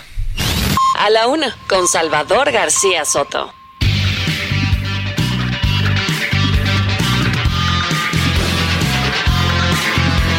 Dos de la tarde con 14 minutos, dos de la tarde con 14 minutos. En este espacio ayer le informamos que la Universidad Nacional Autónoma de México, nuestra máxima casa de estudios, dio el banderazo, o por lo menos lanzó, lanzó ya la convocatoria para el cambio de rector, para la elección. Fue el lunes, discúlpeme, el lunes pasado. El lunes pasado cuando lo dio a conocer la UNAM. Y bueno, pues eh, dio a conocer todo el esquema y cómo será esta elección del nuevo rector que comenzará eh, su periodo el próximo 16 de noviembre. Hemos, eh, nos hemos dado la tarea de entrevistar y de platicar con aquellos que aspiran justamente a ser rectores o rectoras de nuestra máxima casa de estudios. Y para eso le agradezco que nos tome la llamada y que nos, tenga, nos dé unos minutos para platicar sobre cómo ve el proceso, cómo ve la UNAM y cuál es lo que, qué es lo que viene en este, en este proceso. Y saludo con mucho gusto a Imanol Ordorica, el doctor Imanol Ordorica, sacristán, director de evaluación institucional de la UNAM. Doctor Imanol, ¿cómo está? Buena tarde. Hola, ¿qué tal? Buenas tardes. ¿Cómo estás, José Luis? Saludos a ti y a tu auditorio. Gracias, doctor. Gracias por, eh, por tomarnos esta llamada. Quiero arrancar, doctor Imanol, eh, eh, preguntando cómo ve el proceso, cómo percibe el proceso que acaba de arrancar apenas el lunes con el lanzamiento de la convocatoria. ¿Cómo percibe usted como aspirante a rector de la UNAM este proceso? Bueno, veo que la Junta de Gobierno ha emitido la convocatoria en exactamente los mismos términos que lo ha hecho en los últimos cambios de rector habíamos eh, esperado que hubiera mayor sensibilidad de parte de la Junta frente a las eh, propuestas y a, la, y a la demanda de mayor participación y de transparencia en el proceso. Eh, creemos que la forma de decisión por parte de la Junta de Gobierno es la que está establecida por la ley y en estas condiciones participaremos en, en este proceso pero sí es importante señalar que eh, es un mecanismo excluyente, es un mecanismo opaco a la comunidad, en donde la Junta se instala en Ciudad Universitaria, convoca a que universitarios de toda la Ciudad de México y de todo el país tengan que venir en persona aquí este, a presentarle en sesiones cerradas a la Junta de Gobierno sus opiniones y eh, esto simboliza muchísimo de eh, el estado de ánimo y la noción de la propia Junta sobre eh, la difícil tarea de encontrar a la mejor persona para dirigir los destinos de la UNAM en el próximo periodo. Ahora, doctor Imanol, estamos platicando con el doctor Imanol Ordorica Sacristán, director General de Evaluación Institucional de la UNAM. Doctor, le quiero preguntar también, usted tiene toda una vida universitaria, es doctor en Ciencias Sociales por Educación Universidad de Stanford, además, bueno, pues es maestro en Sociología y Educación por la misma universidad, físico, por la, eh, físico de Ciencias por la UNAM, en fin, tiene una larga, larguísima trayectoria. ¿Usted cómo percibe hoy a la universidad? ¿Cómo ve, en cómo está parada la Universidad Nacional Autónoma de México en estos momentos? O sea, yo creo que es una universidad de contrastes muy intensos. Es una institución magnífica, es una institución que a lo largo de la historia ha tenido la capacidad de formar a miles y miles de personas, eh, profesionistas, eh, artistas, eh, dedicadas a la ciencia. también es una institución que genera mucho conocimiento, e investigación, que organiza eventos eh, de difusión cultural eh, de una gran calidad y, eh, y, que tiene una intensa vida cultural. es la institución de cultura más importante que ha existido en México y que existe en este momento, y que a pesar de toda esta grandeza y estas virtudes enormes de la universidad, presenta también problemas, algunos de ellos muy añejos, eh, desde hace varias décadas, que no se han resuelto y que es necesario atacar.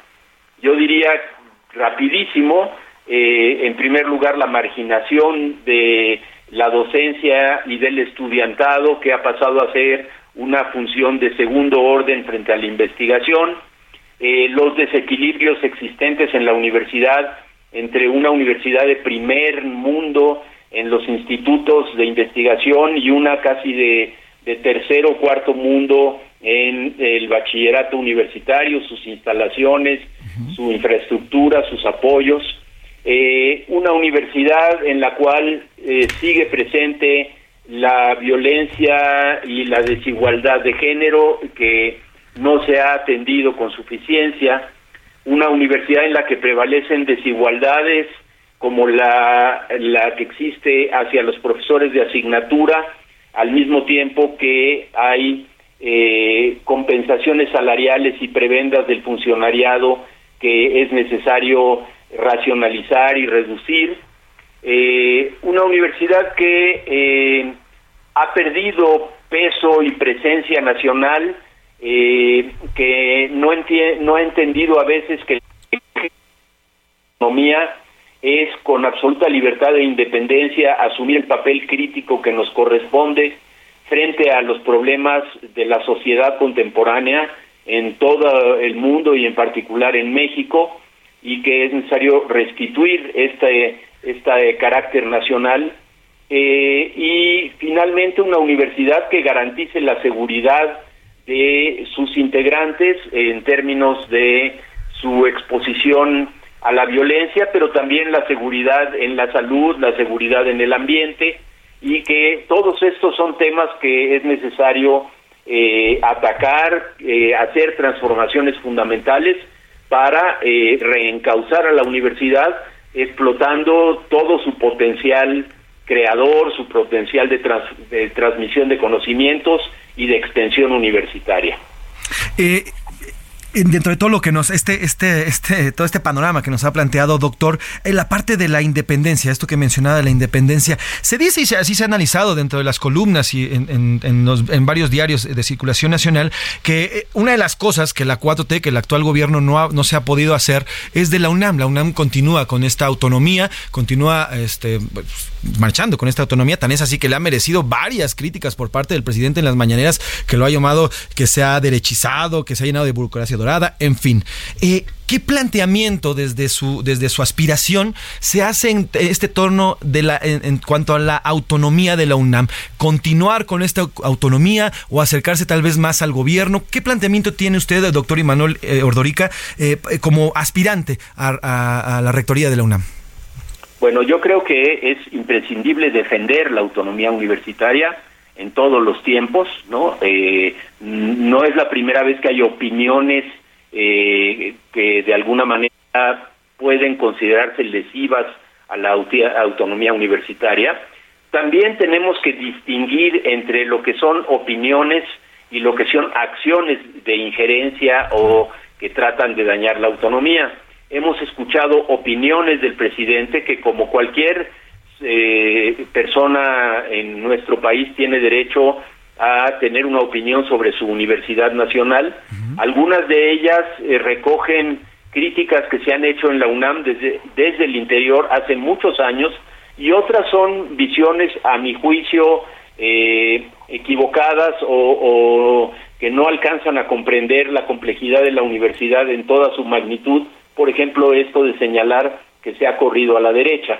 Eh, la universidad, en efecto, ha tenido en su gobierno fundamentalmente eh, rectores y administraciones conservadoras, este, más bien eh, hacia el centro o centro derecha, pero tiene una comunidad universitaria que es más progresista que su propia eh, cuerpo directivo, que ha sido muy crítica, por ejemplo, en, desde el trabajo académico de eh, las políticas económicas del neoliberalismo, de sus consecuencias sociales, en términos de políticas públicas, en el término de la salud, este, y que en la participación de sus académicas y académicos y del estudiantado ha estado siempre ligada a las luchas más progresistas, a la defensa de la justicia social, de los derechos humanos, a las luchas por la democratización. Yo creo que la imagen que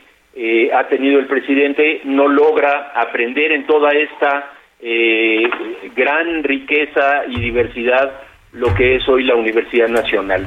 Y pues frente eh, a cualquier gobierno, el papel de la universidad es doble.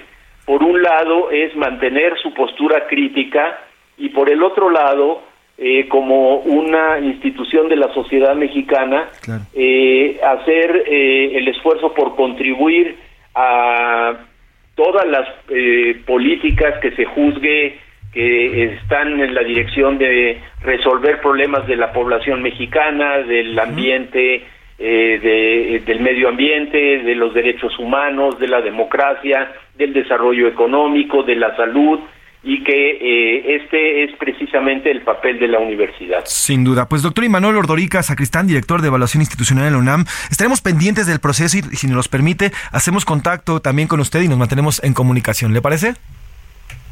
Me dará mucho gusto seguir en contacto con ustedes eh, y participar con su auditorio en el futuro. Se lo agradezco, doctor, y estamos al pendiente. Buena tarde, gracias, doctor. Nos vamos a la pausa, regresamos aquí en A la Una. Tenemos más información para compartirle. Vamos a abrir ya está por ahí Oscar Mota y los deportes, además del entretenimiento. Regresamos.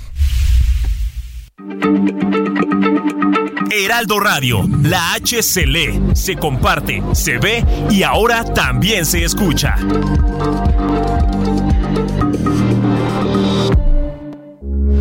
Heraldo Radio, con la H que sí suena y ahora también se escucha.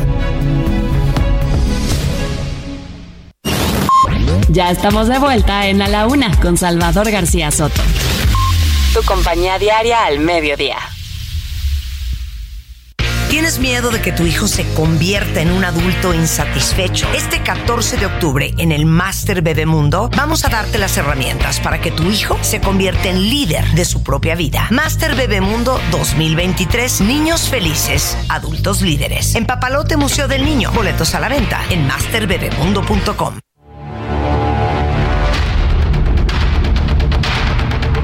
La abolición de la trata de esclavos y la emancipación de estos fueron logros significativos en la lucha por los derechos humanos y la igualdad. Aunque la esclavitud fue abolida en muchos países durante el siglo XIX, su legado aún tiene un impacto profundo en las sociedades actuales.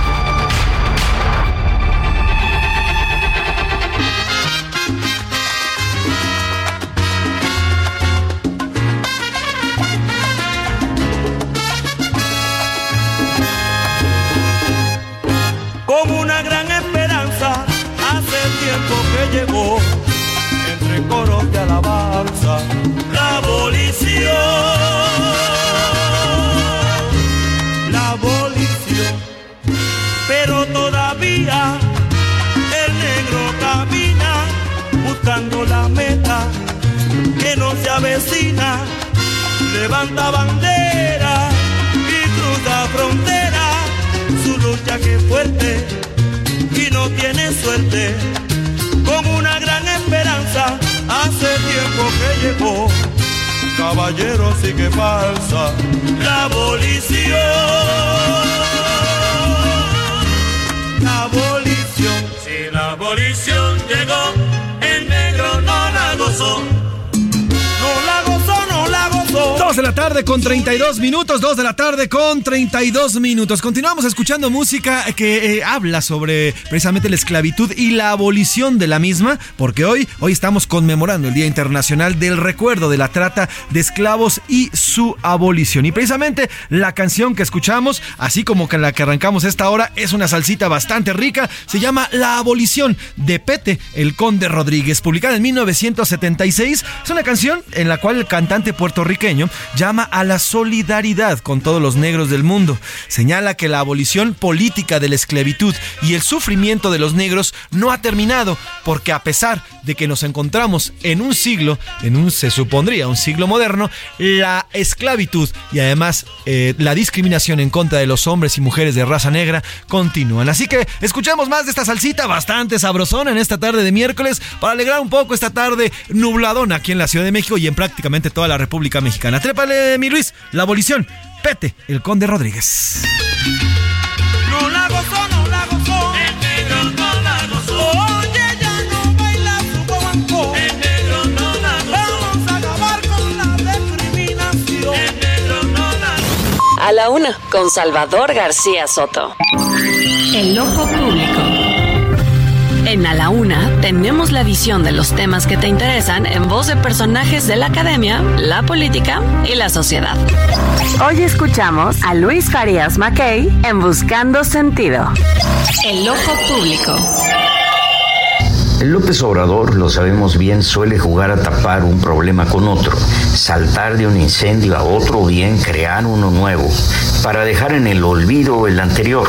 Y la mayor de las veces le funciona. De hecho, la 4T es un rosario de escándalos arrumbados en la desmemoria colectiva de un público, de una audiencia ávida de fugas hacia adelante y de distractores nuevos cada día. El problema es cuando los asuntos no pasan, no se mueven en el devenir del escándalo y pleito mañanero de todos los días. Y más aún cuando amenazan con contaminar el distractor principal del señor de Palacio, su juego de corcholatas. Y es así que los libros de texto gratuito y los jóvenes de Lagos de Moreno amenazan con contagiar su proceso sucesorio ya de suyo avanzado hasta ser cercano al hartazgo. López Obrador haría bien en tomar la ruta que le abre la jueza Medina cuando deja sin efecto el decretazo que simula cumplir con los planes y programas educativos para así poder repartir sus libros de texto gratuito. Lo que hace la jueza es eh, que le permite al observador no distribuir estos libros y abrirle una oportunidad para que se procesen conforme a la ley las consultas, los planes y los programas educativos. Y en lugar de usar sus nuevos libros, aprovechar planes, programas y libros del ciclo escolar anterior. Si López Obrador no estuviera en su delirio, tomaría ese cauce, ese cauce de solución, porque le permitiría no exacerbar el problema. La pregunta es, ¿se le juntarán los problemas a López Obrador en una tormenta perfecta? Como yo lo veo, sí, y creo que para peor. Buenas tardes. A la una, con Salvador García Soto.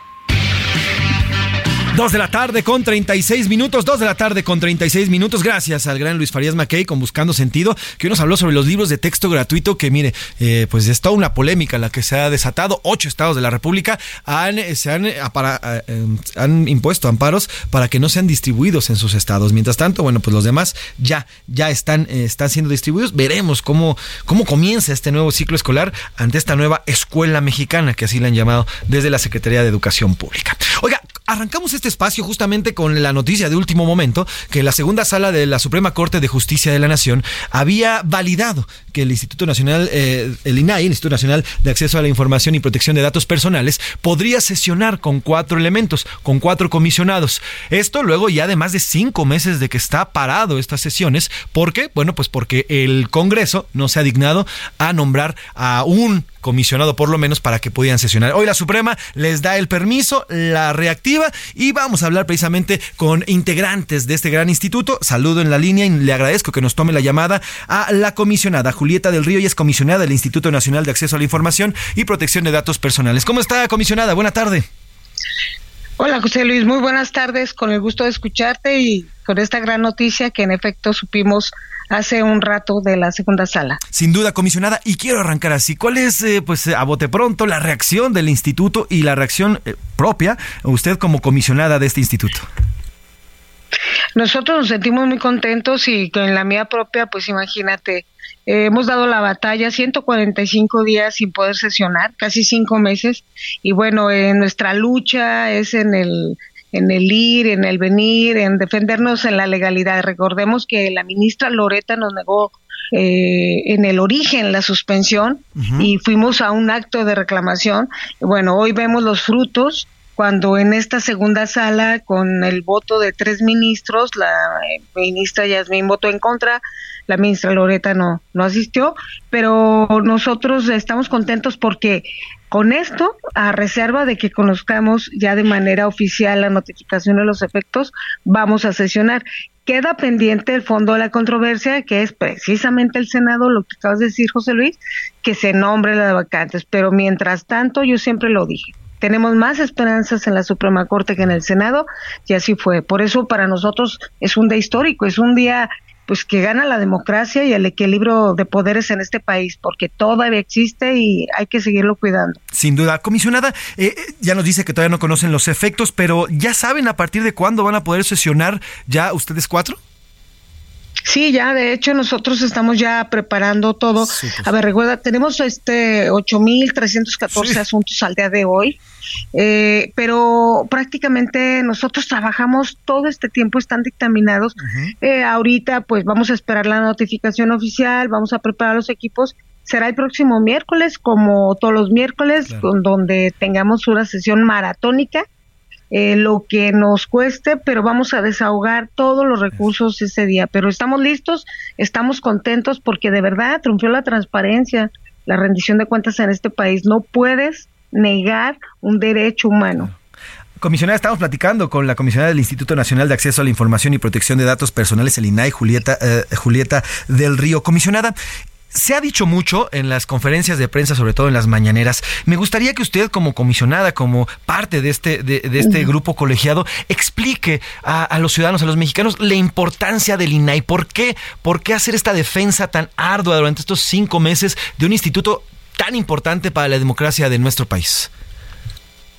Primero, José Luis, este, porque es un instituto que nace hace 21 años con un derecho que viene en la Constitución, está establecido en la Constitución. ¿Y por qué es importante? Porque todos los ciudadanos que nos están escuchando eh, tenemos derecho a saber, a conocer qué se hace con el recurso público en tu calle, en tu estado, este, a quién le compras, qué hacen con los recursos públicos, pero también es un tema social, es un tema de vida. La gente acude al Instituto Mexicano del Seguro Social, acude al ISTE a preguntar por sus semanas cotizadas. Eh, tienen derecho también a conocer su expediente clínico y sobre todo proteger los datos personales de los mexicanos. Somos la máxima tribuna para quien vulnere los datos personales, robos de identidad y demás, acudan con nosotros y nosotros resolvemos. Entonces, por un lado, pues para transparentar lo que hacen nuestros gobernantes y número dos, para tomar decisiones de vida, porque también consultando temas de justicia, de educación y de salud, pues encuentras la información que necesitas. Entonces, de ese tamaño es la importancia del INAI, del instituto, para abrir esta información. Ahora, comisionada, yo le quiero preguntar, ya se resolvió, la Suprema ya ordenó que se reactive. A partir del primero de septiembre, en teoría, bueno, pues el Congreso tendría que eh, pues ya seleccionar por lo menos uno, ¿no? faltan tres, pero por lo menos uno. ¿Ustedes qué prevén desde el INAE? ¿Creen que el Congreso pues vaya a tener altura de miras para que se nombre o van a continuar pues deteniendo estos nombramientos? Pues mira, lo hemos platicado mucho los cuatro, Adrián, Blanca, Josefina y yo, pero yo, Julieta del Río, este, y asumo mi responsabilidad, voy a seguirlo diciendo, no vemos para cuándo, porque si antes no lo hicieron, ahora que ya está de cara y que empieza el año electoral, me imagino que se va a politizar más. Nosotros vamos a seguir insistiendo. A ver, nosotros tenemos más de un mes y medio que le mandamos un oficio al presidente de la Jucopo, al senador Eduardo, ni siquiera nos contestó nada, nada es nada. Entonces, este, cuando tú ingresas una petición de este tamaño para una audiencia y ni siquiera te contestan ni siquiera un hola o, o una negativa por escrito, pues ¿qué piensas, José Luis? O sea, hay resistencias, hay negativas y no vemos claro. También recuerda que viene el paquete presupuestal. En el paquete presupuestal por ley ingresa en septiembre y bueno, este vamos a esperar, estamos este también pues listos, digamos, hasta cierto punto pensando en que nos pudieran afectar presupuestalmente, pero eh, pues nosotros vamos a seguir dando la batalla, los cuatro vamos a seguir trabajando y a ver cómo viene el presupuesto pero esperemos que los senadores de verdad este eh, pues ya cumplan con su obligación. La verdad este es lamentable, pero siempre confiamos más en la Suprema que en el Senado. Pero ojo, falta que resuelva eh, del fondo de la controversia el ministro González Alcántara y ahí eh, ojalá sea igual que hoy una buena noticia para que se obligue este a que a que designen a los comisionados faltantes. Rapidísimo, comisionada, nos queda cerca de un minutito. Quiero preguntarle, nos dice que tiene, tienen cerca de ocho mil y tantos pendientes eh, acumulados en estos cinco meses. ¿Cómo van a resolverlos? ¿Por relevancia, por tiempo, por eh, pues, que los que llegaron primero? ¿Cómo van a hacerle para resolver tantas tantas cosas?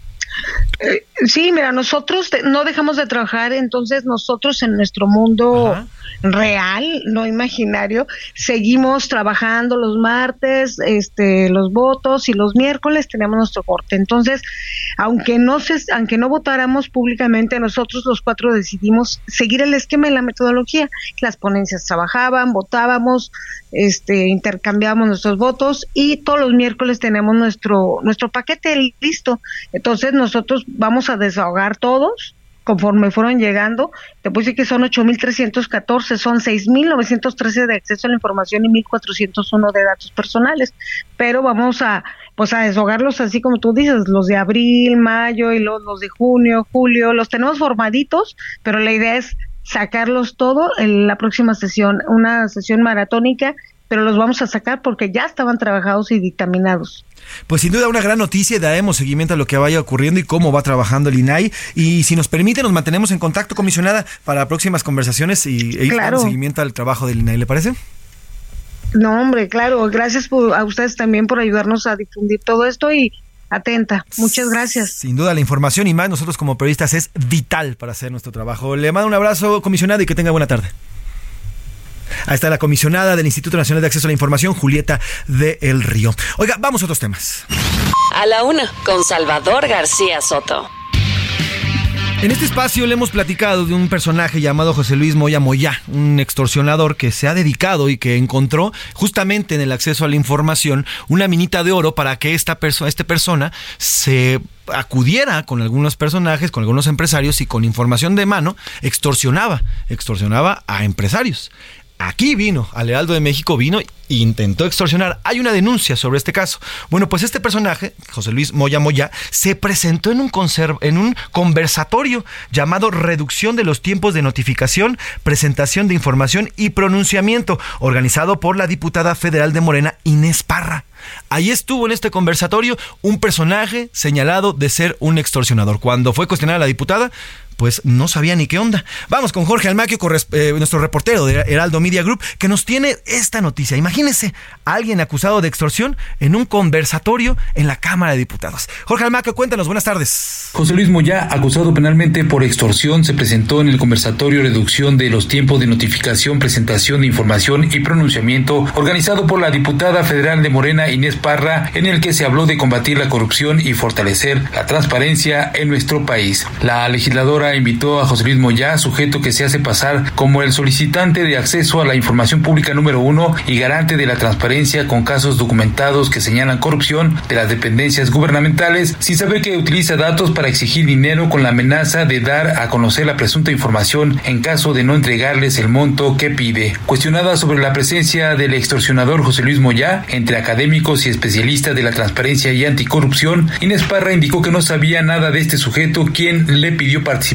en el conversatorio y aclaró que no es el CISEN para investigar a quienes acuden por invitación. Yo a pedirme participar, pero yo desconozco, digo, vuelvo a repetir, no soy CISEN, no conozco sus antecedentes, sé que vienen de la sociedad civil, mientras no haya como tal, pues una denuncia en firme y donde él sea el presunto, pues ahí desconozco el tema. Yo desconozco el tema, digo, no a todos los que vienen los indago. La diputada federal por Morena indicó que la Fiscalía General General de Justicia debe responder por qué si José Luis Moya es un delincuente aún sigue libre. Para el Heraldo Media Group, Jorge Almaquio García. Pues ahí está, bien lo dice Jorge Almaquio, sigue libre. Vamos a cambiar de tema y nos vamos a los deportes porque ya está aquí el señor Oscar Motaldrete. Los deportes en A la Una con Oscar Mota. Oscar Mota, Mafren, ¿cómo estás? Mi querido Mafren, José Luis Sánchez, amigas y amigos, soy un gran día para ganar. Oye, una pregunta, querido Mafren. este, eh, ¿Ya son campeones las chivas o algo así? No. Hoy llegué, hace ratito que llegué, el productor Rubén Esponda, o sea, anda muy de buenas, diciéndome que soy. Calma, ve hasta nos pone lo de la que hace frío en la cima. Déjalo, déjalo, pobre. Esas chivas dan dos minutos en el, en el primer lugar y luego se caen al, al veintitantos. ya les duraron cinco jornadas. La realidad, la información es, a ver, son cinco jornadas y son 13 puntos. El día de ayer ganan 1-0, gol de Piojo Alvarado. Eh se están manteniendo las Chivas en un camino, por lo menos ahorita eh, se mantienen en un aspecto donde no pierden el paso. Y obviamente el ganar todos los puntos posibles al inicio de, la campaña, que además que vino el parón con la famosa eh, Cup, pues es importante. Vamos a escuchar las palabras de Belko Paunovic, que increíblemente tiene a estas Chivas nuevamente en primer lugar. Ándale. ¿Cuántas veces hemos estado primeros? ¿Cuántas veces eh, un equipo eh, arranca tan bien y va primero? Eso no es casualidad por un lado y no es, eh, es algo que hay que subestimar. Y los primeros que tenemos que respetar ese trabajo somos nosotros. ¿Y cómo se respeta eso? Pues querer más, querer volver a repetir, querer mantenerte arriba. Que no lo subestimen, que no lo subestimen, que es cosa de trabajo, ¿no? Yo te pregunto, Oscar Mota, eh, ¿jugó las Chivas la League Cup? Bueno, más o menos, ¿no? O sea, por lo menos el viaje sí lo hicieron, el viaje sí lo hicieron. ¿Cuándo los eliminaron? Eh, a las primeras de cambio, no pues pudieron ganar un partido. Las Chivas ya traen un mes de descanso, o sea, a la América apenas los exactamente no sirven para nada. Aunque algunos dicen que pues lo utilizaron así tal cual como nada más para ir a estirar músculos y cosas así, ¿no? Pues por eso se están aprovechando las Chivas. Lo capitalizaron bien. Juárez, que es segundo lugar de la tabla ayer, le metieron cuatro goles a mis Pumas. Bien lo que está haciendo el equipo de Juárez, los Pumas de plano. Ahora sí no sirven para nada, ahora sí no funcionaría. Y el día de hoy continúa la jornada doble. Hay un América Necaxa, donde por cierto Necaxa está celebrando 100 años de su fundación. Le mando un gran abrazo a todos los amigos de Caxistas, muy particularmente. como tres, creo. Eh, y muy particularmente a mi amigo Bernardo, en paz descanse, él era un gran aficionado, le decían el Necaxa a mi amigo. Ah, entonces, Eric Alcántara también, el compañero aquí de Lealdo, también Eric Alcántara. Jorge Ortiz, de, Pinedo. ¿no? entonces. Y retrocedió. Recordar a toda esta época de caxista, ahora están fe- festejando estos 100, eh, 100 años. Te acordarás tú que hace como 20 años cuando pertenecían a la misma a la misma televisora, pues era este famoso duelo de hermanos que incluso se encontraron en una final, Sí, ¿no? yo llegué al Estadio Azteca cuando en A el esa final. Azteca en las gradas estaba pintados el escudo Sí. de Cruz Azul, el escudo del Necaxa, no, el escudo del Atlante, ¿Todavía? el escudo del Necaxa y el escudo del América. Estaban los tres escudos. Ahí puedes estarlo escogiendo. Entonces, hoy viene obviamente el América Necaxa. También hay un Pachuca Cruz Azul, que también es un duelo ciertamente fraternal por los orígenes que tuvo, obviamente, el equipo de Cruz Azul. Entonces, estaremos revisando, obviamente, los resultados el día de mañana y también platicar, eh, querido Manfred, como última situación. A ver, t- ¿tú qué desayunas, mi querido Manfred? Así muy, muy, muy breve. Claritas de huevo jugo. Muy bien. ¿Tú te aventarías un café con mayonesa? No, qué asco. ¿Neta?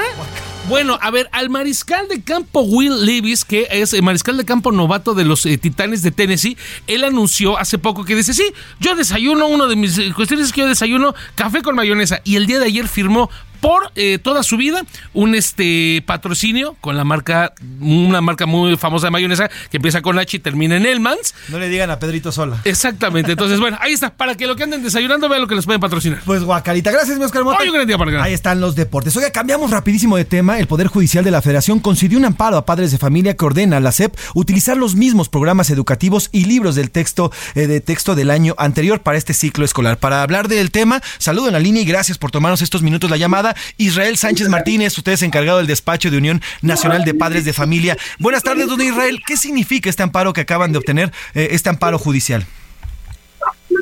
¿Qué tal? Buenas tardes. Eh, Gracias por el espacio. Mira, este amparo pues ratifica lo que en la suspensión definitiva del 22 de- del 25 de mayo eh, eh, determinó la propia juez que los libros eh, eh, que se fueron entregando durante esta fecha y los que están que estarían próximos a recibir los niños en el ciclo escolar o no corresponden a planes y programas que se hayan autorizado y que bueno eh, pues se refuerza el compromiso de que deben de tener libros primero legales segundo que deben de estar apegados a planes y programas que debieron haberse también consultado en tiempo y forma y no a dos tres días antes de que inicien el ciclo de clases. Por lo tanto bueno pues esta esta resolución ayuda a, de alguna manera a pues a, a contrarrestar digamos la gran cantidad de interrogantes que tenía este plan los propios libros de texto la improvisación la gran cantidad de inconsistencias que se han presentado, eh, pues producto de, de esta opacidad que se dio por parte de las autoridades y que bueno, pues esta, eh, eh, el- la, la propia sentencia confirma esto, ¿no? Es requerimos libros, ahí, ahí está la ley que marca que entre tanto no tengas libros eh, actuales, que estos libros que se entregaron no son ni vigentes ni legales, pues debas eh, de tra- trabajar con los anteriores. Ahora, eh, Israel Sánchez, eh, esta, ¿este amparo que han, conse- que, que han conseguido se aplicaría a nivel nacional o solamente en algunos estados o algunas regiones? No, pues de hecho, eh, lo que dice ahí la juez es que le, co- le dice a la Secretaría de Educación que debe de aplicarse, con, o sea, de hecho debe de, de plantear ya una estrategia en donde, eh, pues de alguna manera esos libros eh, ya no lleguen a las escuelas. De hecho, no fue de ahorita, la suspensión aplicaba desde el 25 de mayo, entonces pues eso debió haberlo ya previsto la autoridad con los anteriores libros. Creo que existe todavía la, la, si existe la voluntad de cumplir la ley, pues todavía los libros se encuentran en internet, los ciclos, eh, la ley, el amparo determina que deben de ser los libros del ciclo 2022-2023 y que esos ya están publicados en, en el están publicados ya en la página de internet, entonces pues los niños pueden empezar a trabajar. Sucedió, sucedió durante la pandemia donde los libros no llegaron a tiempo, entonces pues bueno, po- podemos trabajar con los libros de manera electrónica, con material complementario. Y pues bueno, esto ayuda también a despresurizar eh, la gran carga que los maestros y los retos que representaba para ellos al estar programando y a, y a estar realizando actividades de, una- de un material que no se entiende, de la inconsistencia y demás de otras que fueron pues producto de la, de la ilegalidad del proceso. Claro. Pues Israel Sánchez Martínez, estamos a días de que comience el ciclo escolar y ¿qué le parece si hacemos contacto en los próximos días para ver cómo se va resolviendo este tema del amparo? Por lo pronto seguimos en constante comunicación y le damos seguimiento también a este amparo en torno a un tema tan importante como son los libros. Que tenga buena tarde, don Israel. Claro que sí, muchas gracias por el espacio y estaremos al pendiente. Ahí está este amparo para la- esta Asociación de Padres de Familia. Así nos retenamos y así nos despedimos en esta tarde de miércoles a nombre del titular de este espacio, el periodista Salvador García Soto. Yo soy José Luis Sánchez Macías y está usted informado. A nombre de todo el gran equipo también, pásela muy bien. Que tenga un buen miércoles. Buen provecho. Por hoy termina A la Una con Salvador García Soto. El espacio que te escucha, acompaña e informa. A la Una con Salvador García Soto.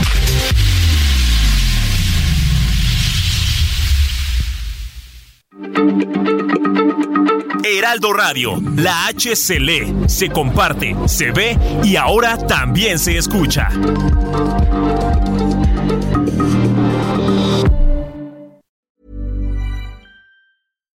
When you make decisions for your company, you look for the no brainers. And if you have a lot of mailing to do, stamps.com is the ultimate no brainer. It streamlines your processes to make your business more efficient, which makes you less busy. Mail checks, invoices, legal documents, and everything you need to keep your business running with stamps.com. Seamlessly connect with every major marketplace and shopping cart. Schedule package pickups and see your cheapest and fastest shipping options from different carriers with rates up to 89% off USPS and UPS rates. And with the stamps.com mobile app, you can take care of mailing and shipping wherever you are. Make the same no-brainer decision as over 1 million other businesses with stamps.com. Sign up with code program for a 4-week trial plus free postage and a free digital scale. No long-term commitments or contracts. That's stamps.com. Code program.